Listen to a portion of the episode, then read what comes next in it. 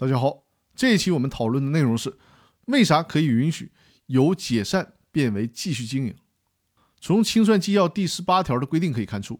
在公司自愿解散的情况下，法院受理强制清算申请以后，申请人是可以撤回强制清算申请的。在公司清算完毕并且注销之前，公司的主体资格依然是存在的，只是公司在清算阶段不能进行与清算无关的经营活动了。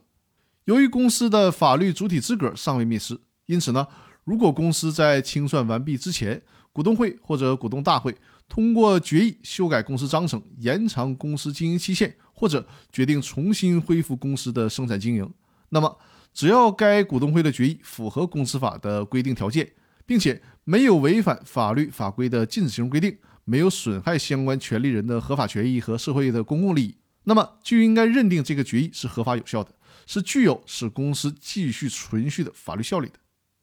由于公司解散是公司清算的前提，因此呢，如果公司股东会、股东大会决定公司继续存续，那么公司自愿解散的理由就自然不复存在了。在这种情况下，如果申请人也同意股东会、股东大会所达成的使公司继续存续的决定，而向法院提出撤回强制清算申请，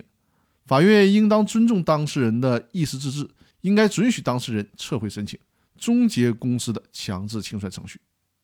尤其是遇到公司很可能是资不抵债的情况，那对于公司的债权人来讲，原本的债权很大的可能性是要不回来了。但是既然公司可以起死回生，还想再继续经营，这种情况通常对于债权人来讲可谓是大好事儿，说不定经营好了，公司就有钱还债了呢。所以说，在这种情况下，何乐而不为呢？法院自然也应该同意撤回强制清算申请。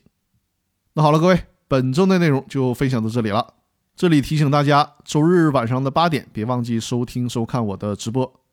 另外呢，欢迎大家关注我抖音的账号，抖音的账号是张刚元律师。因为我会把每期直播当中的重点问题和难点问题，通过短视频的方式剪辑到抖音里边，